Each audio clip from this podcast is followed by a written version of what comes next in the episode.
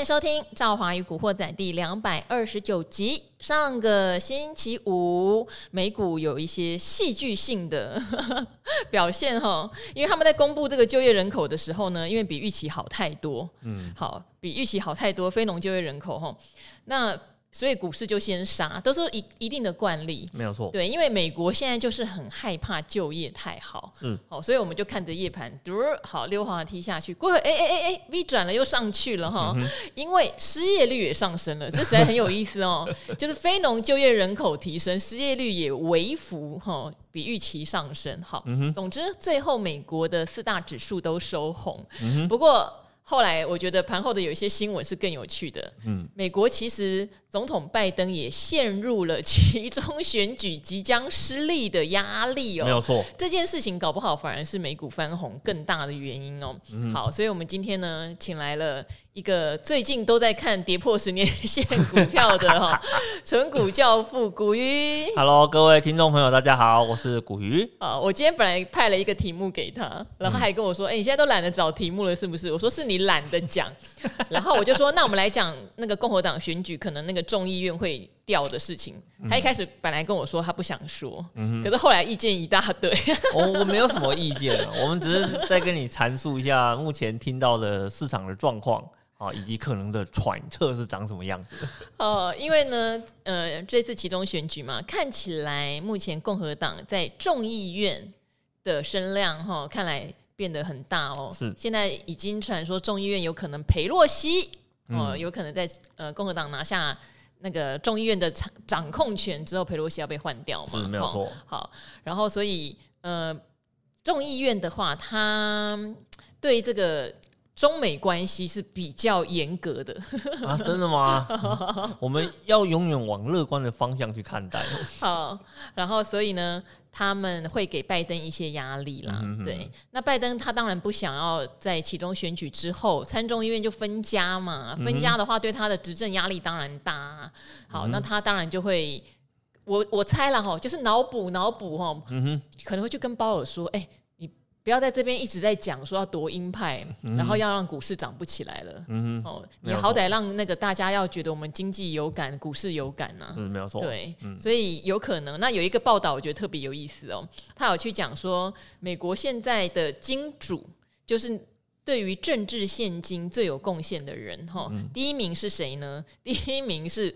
索罗斯，索罗斯又出现了啊！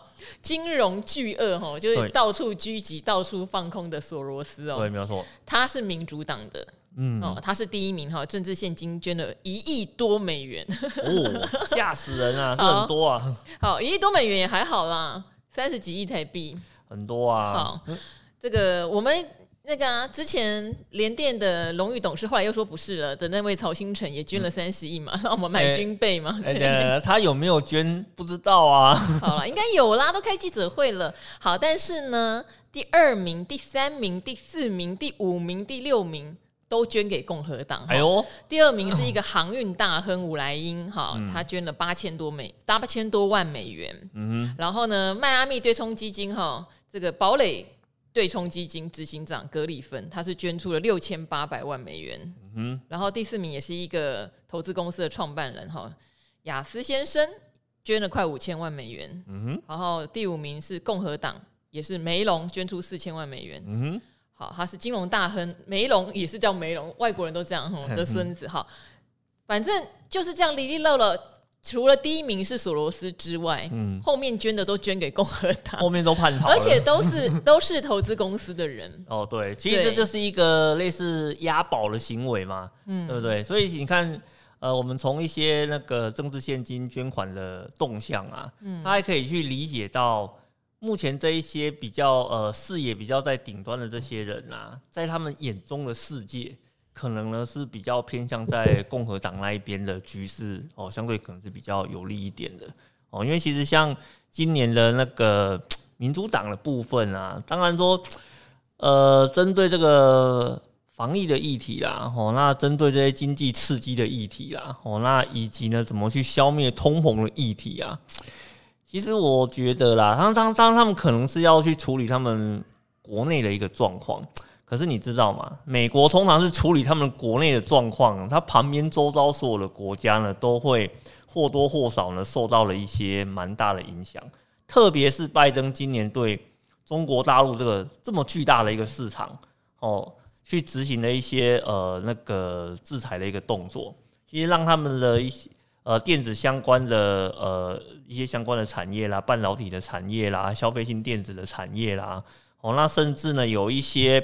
比较软硬体供应端的这个呃这一块啊，几乎连带全部都受到影响哦，所以我是觉得，呃，当然他要跟他的一些主要的对手来做，呃，趁着这个比较局势混乱的时候呢，来做一些处理，当然是无可厚非啦。但是我认为啦，会不会这些人觉得他的手段有点太 over 了？哦，已经影响到我的生计了。哦，所以他们才想说啊，那这样子看起来的话呢，哎，你很开心的在做你的事情，可是呢，你其他的那些人啊，比如说人民啊，还有那些你的一些比较大的支持者啊，看起来好像没有这么开心啊。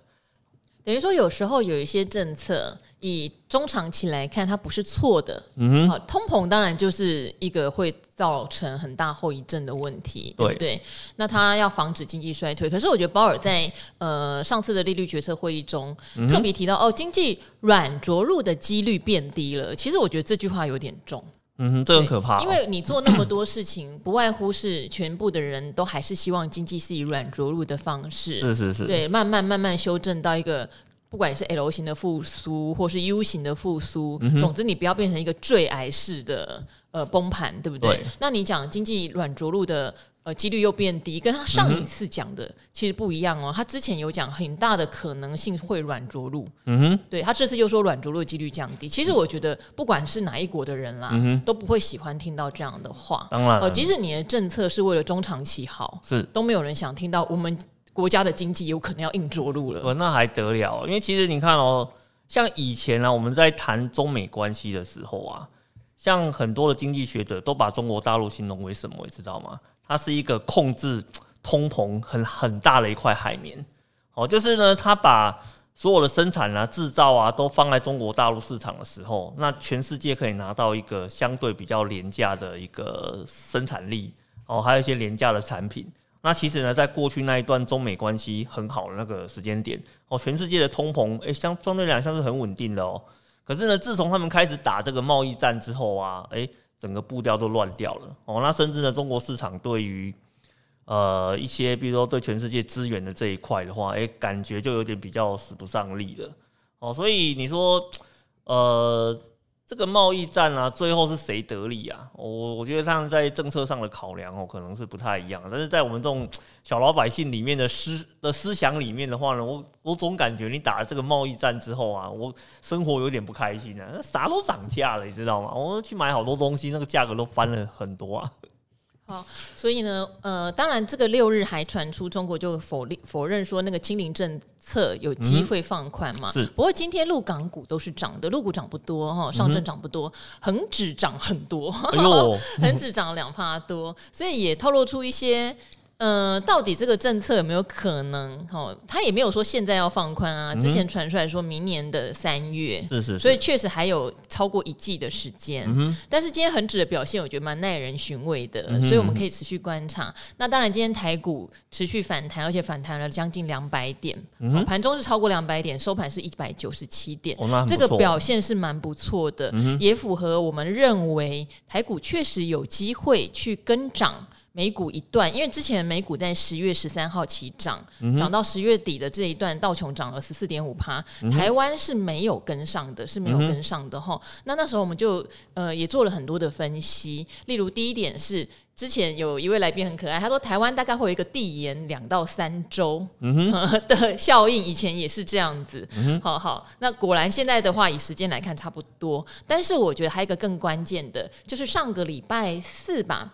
哦，我们的三大巨头哈，央行总裁啊，杨金龙 财政部长，对对对，我知道，我知道，知道。然后大家最注目的一件事情就是杨总裁提到啊，大家现在都去封存美元嘛，哈，他是被赖世宝立委质询的时候讲的，但是要小心啊，哦，不要赚了这个利差赔了汇差，哎呦，但是他讲的很含蓄，很含蓄啊，他因为他有讲，哦，未来一年我也不知道汇率怎么走，会不会再贬，台币会不会再贬，我不知道，但就从那一天开始，台币还真的就直贬了，好，加上上个礼拜五很奇妙的美股在四大指数收红的时候，美元指数也回落了，哦，所以我觉得可以密切观察。我自己之前去想说要反弹的点，其实没有在现在，我反而会觉得比较接近是十二月的时候，年底的时候，对，因为我那时候想的是说，美元指数确实有可能会因为升息，因为十二月我觉得就是两码啦，虽然现在还是很多人。会觉得鲍尔那个态度可能会三码，但我觉得，哦、对，我觉得不太有机会，哼。嗯、哼所以美元指数本来就不应该再一直强下去，这样子，嗯、这是第一个。然后第二个是我相信十一月的 CPI 应该会看到一些滑落，嗯、对，因为房租的指数确实有在下往下走，房租跟房价，哦、对。但是如果要向下谈，那就谈吧。我的意思是，如果选我们自己台湾有选举，如果在台湾的选前谈，那就顺谈。对，对，那如果没有，那我觉得就是大概十十一月底、十二月初那个时候会有一些比较天时地利人和条件。嗯、我个人看，但是市场永远是对的。是哦，你在预测，那他现在就要谈。那就跟着啊，好，只是这段时间还是要提醒大家哈，大家会看到从上个礼拜到现在有很多重量级法说讲完之后利空不跌的状况是很明显的，是的，所以这一波也叫做无稽之谈。是，你看昨天报纸斗大的题材，应该是今天哦，讲驱动 IC 的寒冬来了，是。哦，什么都在裁员了，减薪裁员，巴拉巴拉都来，嗯，可是今天驱动 IC 的股票一点都不受影响，一点都不受影响。那根据我的了解是，驱动 IC 呢，他们认为最谷底是第三季，嗯、但是第四季还在谷底，嗯就是一个 U 型。嗯、他们提早先见到谷底，嗯、但不代表第四季复苏，可能连续三季都在谷底混。嗯、然后第二季尾巴要接近第三季传统旺季的时候可能会起来，嗯、只是他们觉得要比第三季更糟的状况是不太容易，嗯哼，可能一样糟，嗯、但不会大幅再变得更糟。应该就是说它下坠的速度就不会再这么快了啦，不会。啊，因为其实我们在看库存的这个相关问题的时候啊，我们有发现它有一些公司的那个呃营收的增率啊，它是从原本啊增率大概二十趴三十趴，瞬间变成负的、欸。哦，那其实它这个你就会发现，它其实这个东西的一个一个 drop 是非常大的。哦，所以其实我们在看这样子的一个现象的话，我们是可以预期的。你比如说，你可能从呃 Q 四哦，甚至到明年的 Q one 这段时间呐，哦，当然呃产业的部分可能不会有这么快的一个景气的一个复苏，甚至像刚刚赵华讲的，可能它还是呈现一个比较相对低迷的一个状况。但是呢，你看它营收。下跌这个速度的话，可能会慢慢的变得比较缓了，哦，甚至呢可能会有微微增加的一个的一个现象，哦，所以其实这是我们在看产业的时候是可以去呃做一些观察的。其实我们有时候在看财务数据的时候啊，我们比较怕的是什么？比较怕是那种断崖式的数据滑落，哦，因为代表这个公司出了很大的一个状况，哦，倒是呢缓增跟缓跌的话呢，大家比较不怕，因为缓增跟缓跌就是代表。其实公司它有足够的时间哦去做它体质上面的一个调整哦，但是呢，突然的掉下来的这个这个是完全没有办法的哦，所以我们在看一些营收数字的时候，这也是一个可以去观察的一个点啊。好，哎、欸，这边要问你哦，嗯，因为呃前两次你来上我们理财达人秀教学版的时候，有特别去提到就是。很多零零五零成分股已经跌到十年线的附近，没有错。对，因为你是一个进出不频繁的人，是 对，所以现然后当然那时候跌到十年线的时候，也会有很多的观众朋友提出质疑啦，嗯，就会说，难道跌到十年线就是买点吗？哦，这次可能景气衰退比想象中严重很多吧？是，没有错。哼，那你现在有在关注跌到十年线附近的股票类型有什么？股票的类型吗？嗯，因为其实呢，我们在看这个跌到十年线的这些。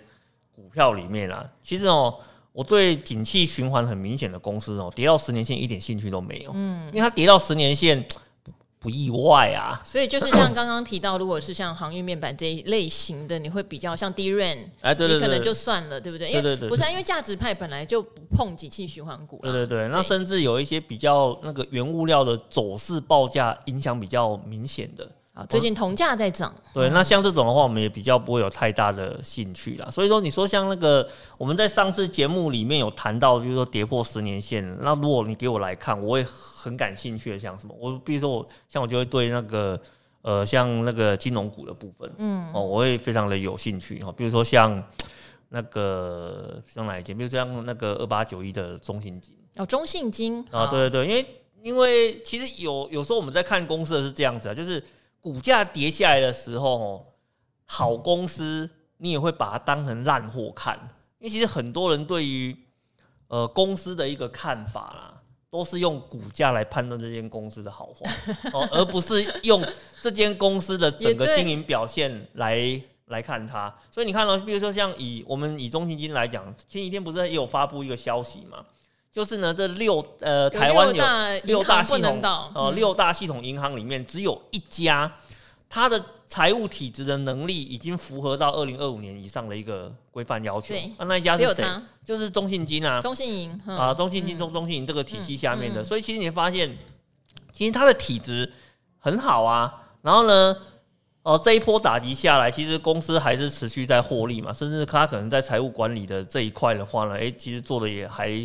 啊，还是持续在往上升的一个状况，但是呢，就是因为它股价掉下来了，你就觉得这间公司变烂了。我说，其实有时候我们常常讲说，是股价变烂，呃，是公司变烂了，还是你因为它股价掉下来就觉得它烂了？所以这个是我们在看价值投资的时候，有时候你会看到一个很荒谬的现象，就是涨价的时候你会拼命想买，然后呢，可是呢，同一家公司打折的时候。你会觉得呢，他卖给你的是个烂货，你就不想去碰它了。还有就是股价跌下来的时候，会觉得自己的存股策略是错的。对，然后跌下来的话，就觉得存股策略是错的。其实这个我们，呃，像老以前我在外面上实体课程的时候啊，我们都会修一张图给他看哦，就是你以为的存股跟真实世界的存股其实是长得完全不一样的。就是很多人以为存股就是。我一直买，然后呢，就是很顺利的哦，这条线啊，累积的线啊，就随时间不停的在往上走。可是，在现实的世界里面不是啊，现实的世界里面，它就是跟股价一样，上上下下，起起伏伏的。哦，那当然，在这个上下起伏的过程里面，你的整体的平均价值，它是不停的往上去做垫高。哦，所以有时候我们在存股这件事情啊，我们常我常常会跟。呃，我的那个学员做一个分享哦，就是最艰难的哦，就是你在第一个景气循环周期的这个大概这前五年这段时间哦，这是一个非常艰难的时期，因为这个时期的话呢，你可能会历经呃一段好的时间，也会历经一段坏的时间。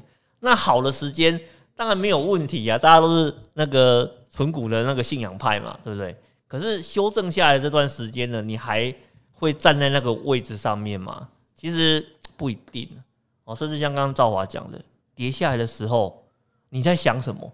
你在想说你犯错了哦，因为反正赔钱就是犯错嘛，赚钱就是对的哦。其实很多人在投资都是这样子一个很根深蒂固的想法，在这个地方哦。那所以呢，你们在看这个，在做这种比较偏中长期投资的时候啊，你要怎么样去？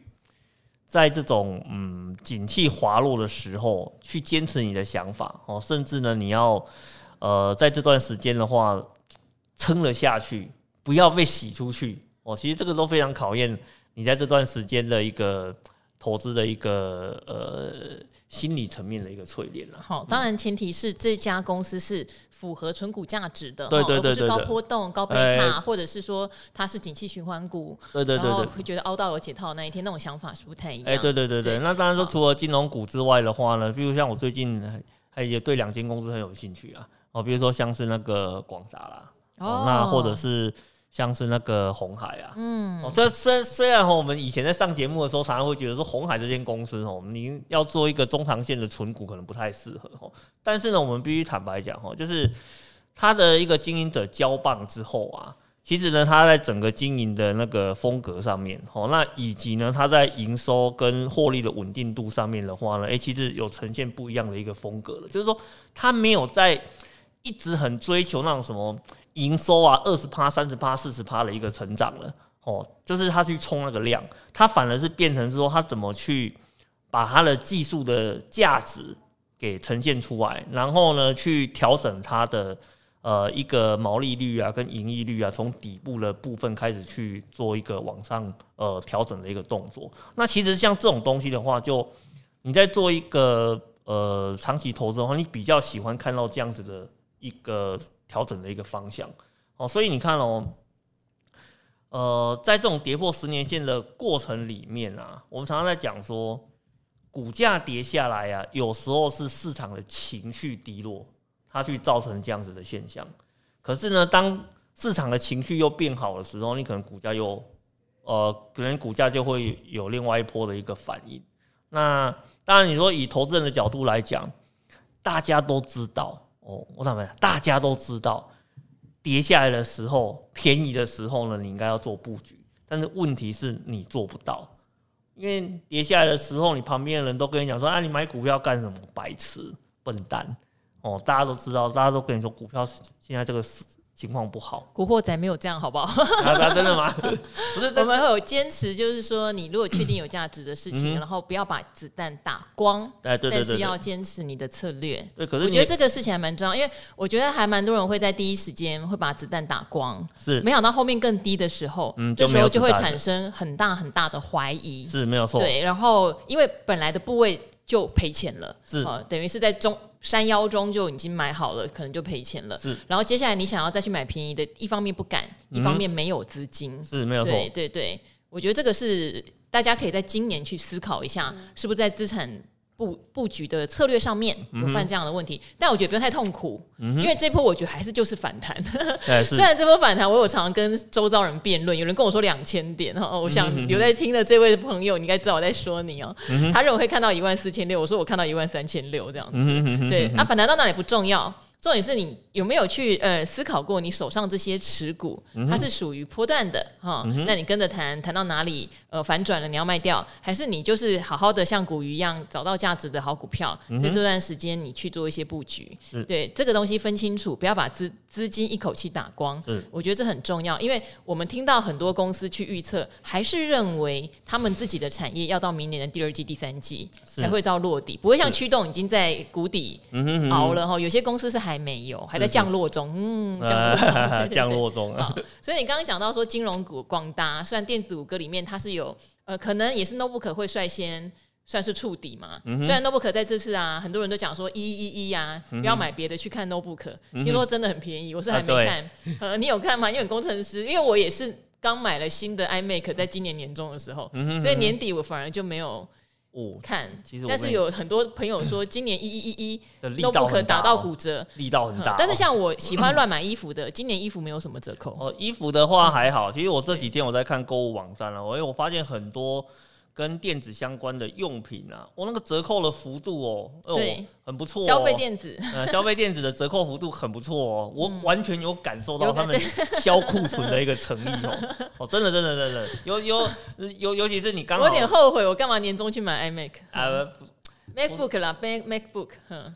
对啊，可是你看，其实像去年的一一一的话，那个折扣的力道其实就还好。去年一一我买衣服很便宜，哎、欸，对，对。可是今年一一，我说实话，我逛来逛去，我买不下手。是哦，嗯、今年的话，其实今年可能因为解封了，大家要穿新衣服还是怎么样，我不晓得。欸、真的可能要出去玩啦，需要衣服啦。那可是电子的需求就比较少一点，因为就不用在家里用这些有的没有的设备了嘛。所以其实今年在电子的折扣的力那个幅度真的很大。我看了一下，我都吓一跳，有很多人的。什么？去年可能在几个月前还卖两两千块、三千块的东西啊，嗯，打开一看，不到一千块就在就在卖了。真假的？哪里呀？你等下跟我指一下。啊、真的啊，我也是可以再囤货的。好，所以大家可以关注一下今年一一好像电子消费品。嗯、真的很便宜，对对对，没有错没错。然后，对啊，因为我像我自己去刚刚在那个网络上办那个电信公司的续约，他也有一堆那个附赠的电视啊什么的，送很多方案这样，送很多。可是因为我都有了，所以我就想，哎。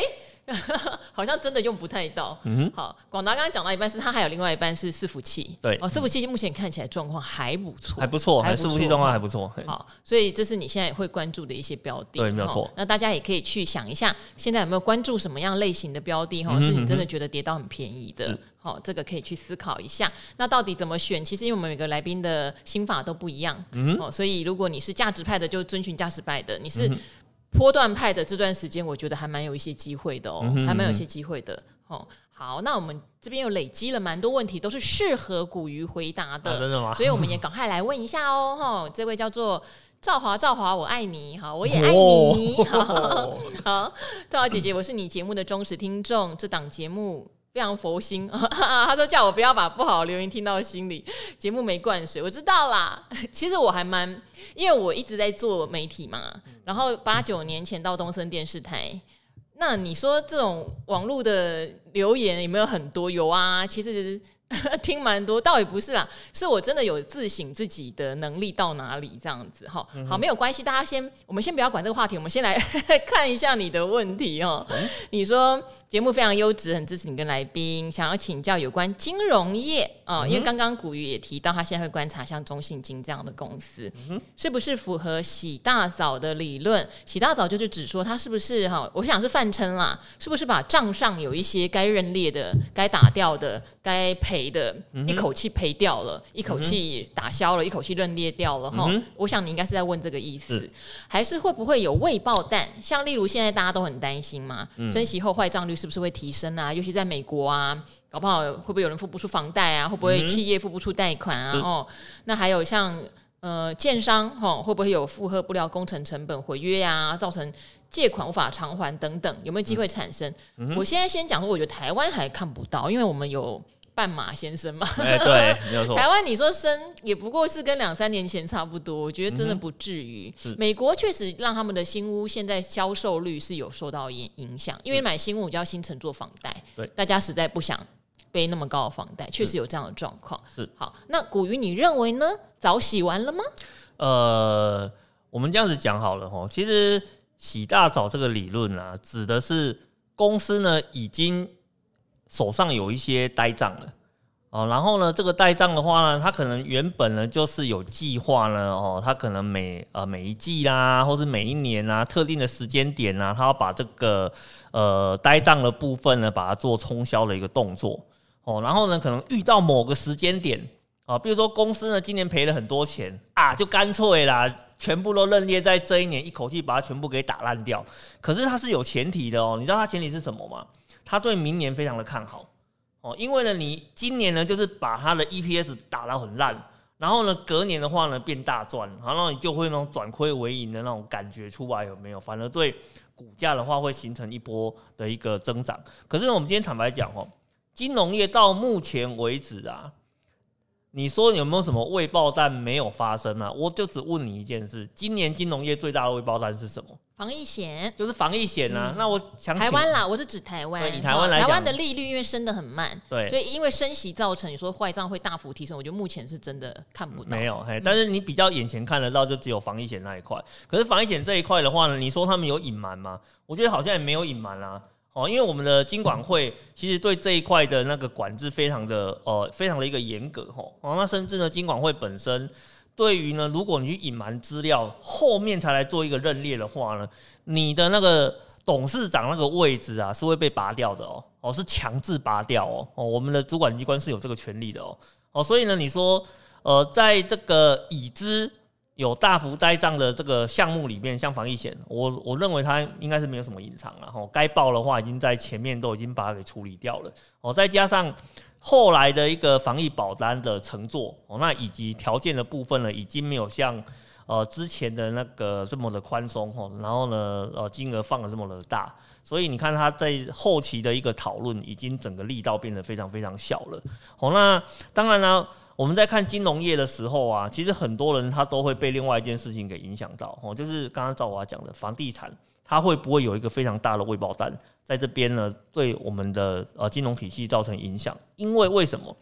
因为呢，他们都是拿中国大陆的例子在看台湾哦，因为这样中国大陆跟台湾都有一个预售屋的制度在这个地方嘛。那可是在中国大陆那边的话呢，它的预售屋的一个呃制度的话呢，看起来。哦、呃，变成了很多很多颗的炸弹，然后四处在引爆嘛，哦，那甚至会造成一些呃海外债的部分的话，看起来都陆陆续续会有违约的一个现象，所以很多人都是拿着中国大陆的案例在看呃台湾的这一块哦。但是事实上呢，台湾跟中国大陆的呃房地产的那个预售啊，它状况有点不太一样的哦。比如说以台湾来讲，台湾最最最直接的哦，台湾的那个呃预售屋的制度是，你要交屋之后，你才开始背贷款哦。哎，你要听清楚哦，台湾是交屋之后。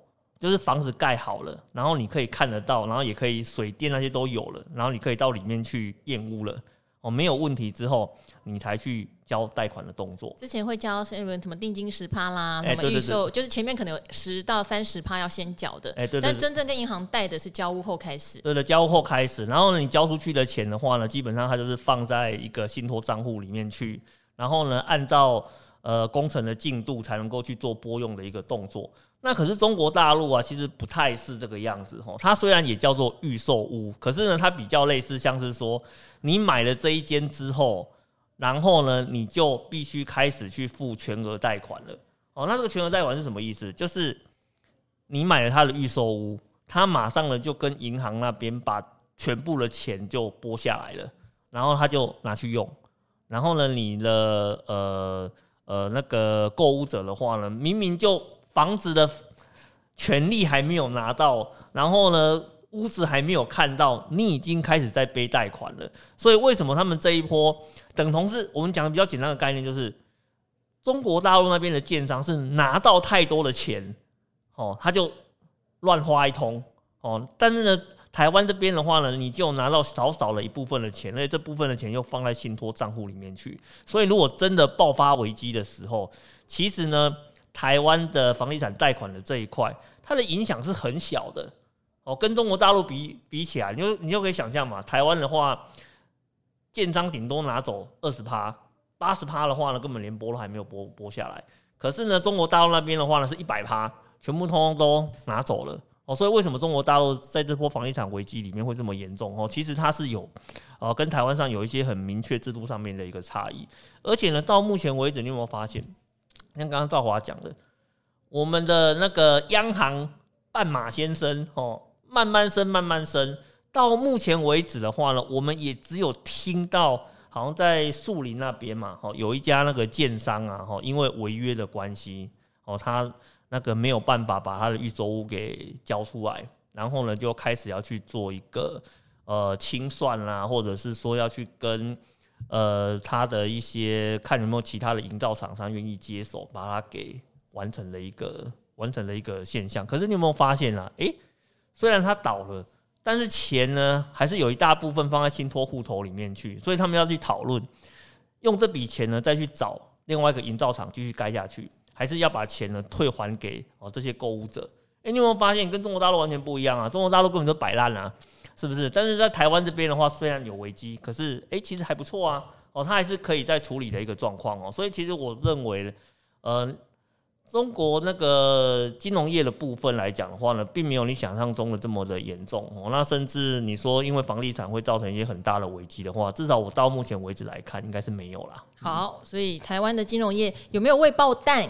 目前，如果我们有发现任何征兆，就会第一时间跟古惑仔的朋友们讲哈。啊，是是是。目前是真的还不觉得会有未爆弹，但是你说像防疫险这种事情也是突如其来的哈。嗯、我们还是要动态的观察产业的变化。有时候不是说我们现在说没有，它就没有。是。或是你预测它会爆，那也不见会爆。欸、对，没有错。但是目前观察是还没有迹象。是。好，另外一位叫做股市悠悠班的同学哈，你说美丽的赵华跟达人们好，我简单讲一下你的问题哦，因为你说呢，去年开始定期定额买。股票做存股，那你觉得反正你买 ETF 零零五零哈，没有什么问题。从去年高点一路往下扣到现在，账面上还是绿的负报酬。我知道要继续让它扣，扣出微笑曲线，但是有 follow 到这个富邦台五十哈零零六二零八，他觉得是比较平价版的。那他因为资金有限，所以想说那要不要改，就改扣零零六二零八就好了。不知如何动作，他说每个月扣两千块零零五零，要扣好久才存到一张。好，所以想要换低位接的。嗯哼，他说要把零零五零停损，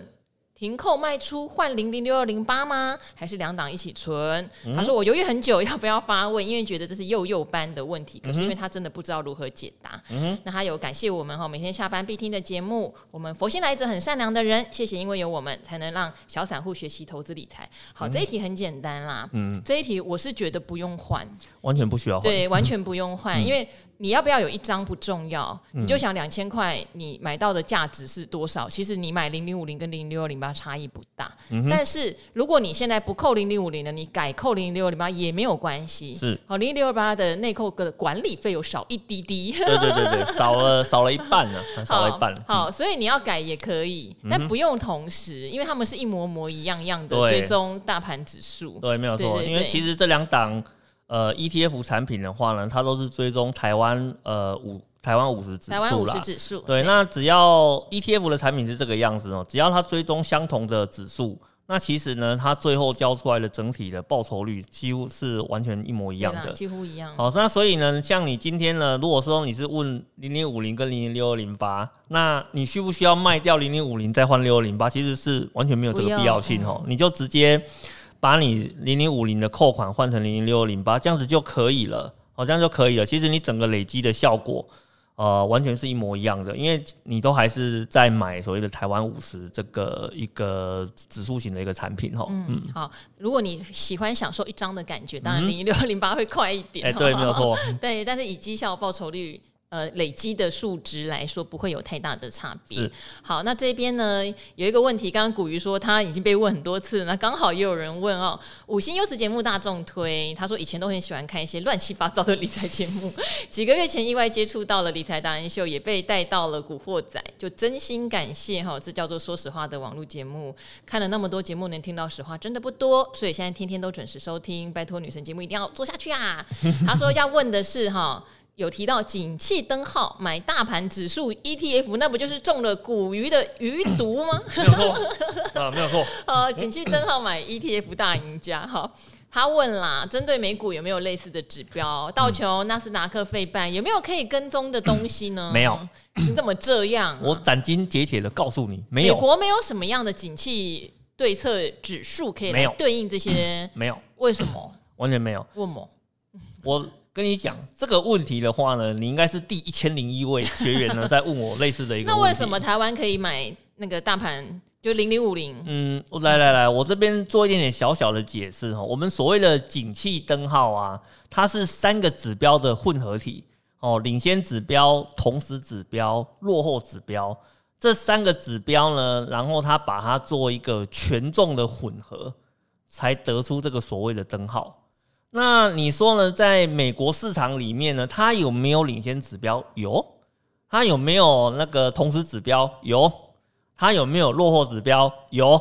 那它有没有一个指标呢？是把它做一个权重之后呢，然后给出一个分数？没有。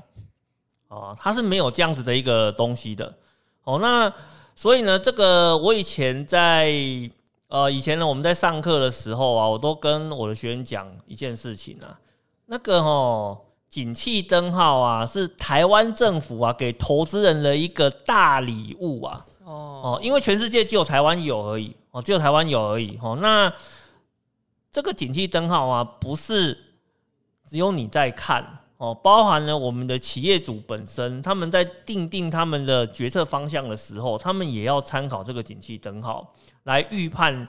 接下来的整个情势的一个发展，哦，比如说呢，诶，景气趋热的时候，诶，也许，哦，它可能呢，在呃资源的配置上要做调整，哦，景气趋冷的时候呢，它哦可能要提前呢做一些呃先期的一个准备，所以这个指标啊，呃，不是只有投资人好用哦，那企业主本身也非常的好用，那生你那个人在台湾非常的幸运。哦，这是政府免费提供给你的。嗯，哦，那你说你如果是要投资美股，或是投资全世界，有没有这种东西啊？不好意思，我就直接跟你讲了，没有。好，那我们最后再回答一题哈，因为这一题其实我们在节目中常常讲，但是我也可以理解，一般对债券商品比较不了解的人，可能听了很多次，是还是雾煞煞，所以我们就借由这个脸皮很薄的小妞哈的问题，我们再帮大家解释一次，就是到底买单一债券。跟买债券 ETF 的差别在哪里？哈，哦，好的，好，他说想请问美丽风趣、兼具智慧的赵华跟达人们，投资债券 ETF 和投资债券的差别到底是什么？债券 ETF 没有到期日的话是没有持有时间的限制吗？哦，现在买入的话，虽然殖利率很高，但是之后升息放缓，殖利率下降，债券价格不就上升？所以是资本利得跟股息会双赚吗？请问有什么迷思吗？好，谢谢达人解惑。这边的话还是再强调一下，其实你把债券换成股票会不会比较容易理解？会。比如说你买台积电，跟你买了一个零零五零，好，零零五零里面就一篮子的股票，是。对不对？可是台积电就一档股票，是，所以台台积电台积电殖利率多少就多少，是。发多少就多少，它不发就不发，是没有错，错。好，但是一篮子的话，就大家会综合一下嘛。好，当然债券比这个单纯，是。好，因为同样等级的债券在一起，是。其他的状况差不多，不会有那个。像股票一样表现落差那么大的问题，单一债券就是你去买了一个，不管是美国的十年期公债单一的，或者是买了一档苹果发的债券，你的对象，你的发行的呃债券就是一种而已。是那 ETF 就是请经理人集合了大家的钱，买了一拖拉库类似的债券，对，没有错。好，那当然这里面最大最大的差别就是债券它本身有所谓的发行日跟到期日。是好，所以如果你是买单一债券，通常是大户啦，因为它有一个。金额门槛的限制，嗯、这个好像上一次古鱼来我们节目其实有聊过，三百、嗯、万哦，三百万，或者是现在有低一点点，但至少也是几十万啦。对，没有错。好，你就可以选择十年后到期，中间的息是不会少的，然后到期日的话，它就会连本带利通通还给你。对，没有错。当然前提在它没有倒。嗯、哦，所以我们才会讲优质的债或政府公债不容易倒，是没有。那你持有到期一定拿回来。是那很多寿险公司买的就是这种单一型的债券，哈、哦，这也是我们讲说为什么寿险公司你不要太在意它现在账面上债券价值的下跌。嗯哼。但债券 ETF 它可能买了一箩筐，中间在债券市场来来回回交易，嗯哼，你就不知道它有没有持有到期。是，好、哦，是这个意思。希望这样讲有 有稍微。听得懂，等下古鱼再帮我补充好了哈。嗯、那之后如果升息放缓，殖利率下降，对呀、啊，债券的价格就会回升了，啊、哦，就会回升了。嗯、哼哼好，所以我们才会讲说，如果现在你看到的殖利率你觉得很甜，嗯、其实就差不多了，嗯、差不多了，因为升息确实。接下来步调有可能会放缓了。嗯、对你说，十年期公债殖利率四点一、四点二，大概就差不多在这里。这个是十二年的新高了。对你很难，嗯、就算到四点五好了啦，也是差一咪咪而已了啦。是是是，差一咪咪而已。对对，好，这边股要帮我再用你更厉害的方式解释一次吗？呃，我没有更厉害啦，我只是想要跟呃听众朋友讲一件事情哦。你在买那个债券的时候啊，其实很多人都是被上面那个。几年期债券这个字眼给迷惑了哦，你知道吗？因为像呃，你买债券 ETF 啊，它有些产品上面会写说，我这个是两年期的债券 ETF，那有些是呢十年期债券 ETF，有些像美国公债二十年期哦债券 ETF，那他就会认为说，诶，我是买了这一档之后，那这个产品在呃。特定的时间点，他就会清算，然后把钱全部退还给我啊！我这边要先跟各位讲的是说，哦，没有这回事，吼，没有这回事，吼。那个债券跟债券 ETF 啊，它的年期呀，啊，其实是有不同的意义，吼。比如说，债券的十年期指的是它从发行到结束大概十年的时间，哦，这个叫做十年期的债券。可是呢，十年期债券 ETF 它是什么意思呢？他有可能买的是十五年期的债券哦，但是呢，十五年期的债券，它持有持有的过程里面，不是时间会越来越少，越来越少嘛？然后等它的时间，呃，少于十年之后，他就会把这档债券卖掉哦，然后呢，再换另外一档十五年期的回来哦，让他手上的这些债券哦都哦维持呢哦都是至少有十年以上的一个时间哦，这个叫做债券的 ETF。所以债券 ETF 呢，它是没有到期日的问题哦，它上面写的时间只是它呃债券交换的一个策略哦。事实上，债券投资的话呢，有一种叫做那个债券 T 的一个策略啦哦。那其实债券 ETF 它就是在执行这样子的一个策略。所以呢，你如果今天呢，我们今天讲比较实实务一点的，你想要呃买债券哦，然后呢有保本的一个功能。啊，那你没有什么好选择了，你就只能够去找呃直呃直接去找管道去买那个债券，哦，那你如果呢，只是想要去呃享受到了那个债券啊稳定配息啊，然后在这一波升息循环里面呢，刚好有个比较好的殖利率出来，可以稳稳的去收那个债息的话呢，诶，那其实我是觉得你可以直接考虑像那个债券 ETF 就好了。哦，因为呃我们以前在介绍债券买卖的时候啊，哦，其实你要注意一件事情哦，债券买卖啊，嗯，交易没有这么的。流那个流流通性没有那么好哦哦，那你比如说你说债券 ETF，你可能今天买了，明天想卖哦，你按一个单马上就卖掉了。可是呢，如果是债券啊，你有可能今天下单买给你买到了，然后你隔天想卖的话呢，可能是一个礼拜之后还不一定可以把那一张给卖掉哦。这个是债券跟债券 ETF 很大的一个差异性哦。所以呃，我们在看这种债券产品的时候，你一定要稍微思考一下哦，怎样的一个。方式哈是比较接近你对债券投资的一个想法哈。嗯，好，其实一般投资人我们讲的应该都是债券型的 ETF 啦，是没有错，比较好入手、好交易、好买卖。是对，因为一般的大户，我不确定有没有听古惑仔，但他们如果有管道可以买到单一债券，他们会自己去处理，是，好像，就比较不太会透过我们这样的频道，我们是比较服务一般的散户投资人。哎，对，没有错。好，那希望有解答到你的疑惑哟。那今天很谢谢古鱼，好陪我们又度过了很长的一个。谈话时光哦，好，那大家就看看这一段时间台股能不能真的如美股一样做一个比较有力的反弹，哦、嗯，那一样自己的策略要想清楚哟。没有错，没有错。好，那今天赵海国后仔就到这边了，跟大家一起说拜拜吧，拜拜。拜拜。